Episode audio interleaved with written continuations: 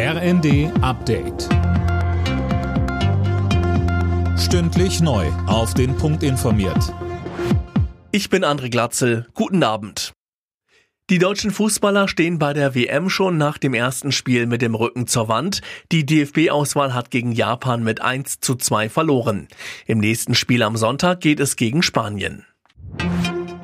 Bundeskanzler Scholz sieht Deutschland für den Winter gerüstet. Im Bundestag sagte er, die Bundesregierung habe das Land mit vollen Gasspeichern und Entlastungen für die Menschen krisenfest und winterfest gemacht.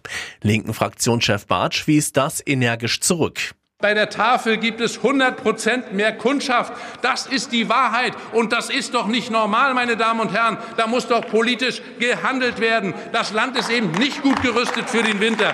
Es droht eine Verarmungslawine über Deutschland zu rollen. Ukraine-Krieg, steigende Kosten und ankommende Geflüchtete. Deutschlands Städte sind angesichts der vielen Krisen am Limit. Der Deutsche Städtetag fordert deswegen mehr Hilfe vom Bund, gerade wenn es darum geht, Geflüchtete zu versorgen.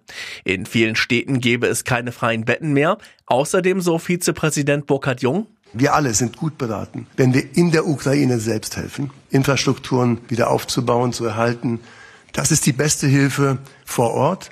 Unser Bemühen, Fluchtbewegungen innerhalb der Ukraine in sichere Gebiete zu ermöglichen, setzt voraus, dass wir die Infrastrukturen dort vor Ort in besonderer Weise stabilisieren. Der Verdienstorden der Bundesrepublik Deutschland soll künftig häufiger an Frauen verliehen werden.